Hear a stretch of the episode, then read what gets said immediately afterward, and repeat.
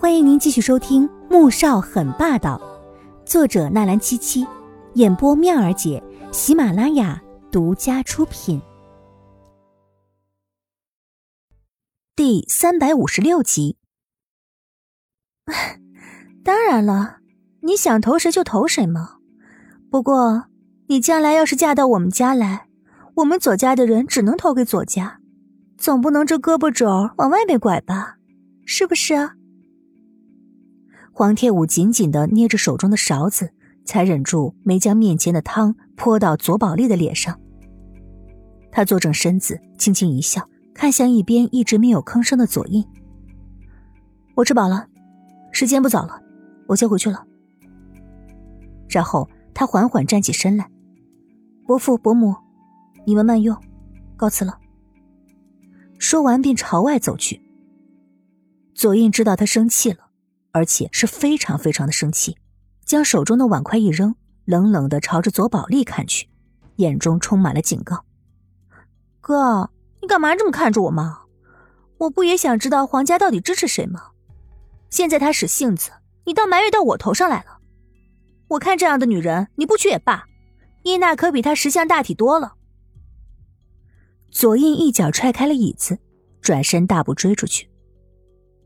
黄天武很生气，他第一次产生了一种深深的懊悔：为什么自己要和左印在一起呢？也难怪妈妈不同意她嫁给左印。现在想来，并不是没有原因的。有个这么强势又无法无天的小姑子，而左印口里说不会让任何人欺负自己，可是到头来却是冷眼坐在旁边，任由他被左宝丽刁难。上车。左印从后面追上来。拉住他往车库走。黄天武用力抽回手，不用了，我自己打车。你一直很懂事，所以不要在这里跟我闹。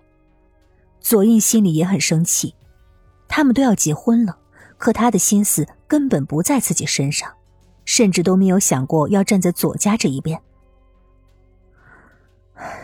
左印，你是不是觉得我和你结婚，就要抛弃对我好的舅舅？选择站在你们左家这一边，你是不是觉得我嫁给你就是你的附属品了？黄天武深吸一口气，他告诉自己不要吵架，可仍是忍不住向他愤怒的质问：“身为左家未来的媳妇儿，左家和我将来会是你的依靠，是你的天，你难道不应该站在左家这边吗？”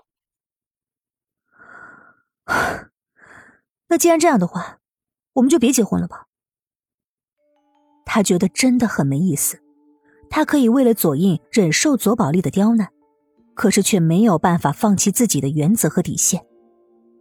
左印听到他这么轻易的就要解除婚约，怒气再也遏制不住了，插在口袋里的手紧紧握成了拳头，英俊的面庞也被阴云笼罩，似山雨欲来。黄天武被他这个模样吓得一缩脖子，却还是壮着胆子咬着牙说。我不想关心政治，我也不想两头为难。如果你要找一个支持左家大选的妻族，那很抱歉了，我和黄家绝对不是一个很好的选择。倒是明家，你可以考虑一下。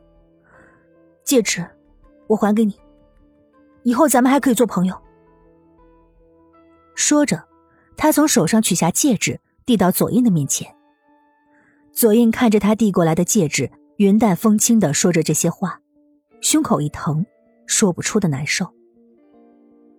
他不否认，当初决定追求黄天武，很大一部分的原因是因为黄家，而前提是，他当时是很喜欢黄天武的，而黄家的家世也可以让他能够给他一个名正言顺的妻子名分，而不需要偷偷摸摸的养在外面。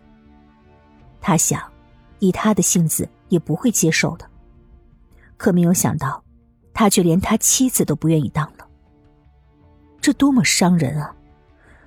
他左印何时被女人这么轻视过？把戒指戴上，以后左家再也不会问你支持谁当总统。上车吧，我送你回家。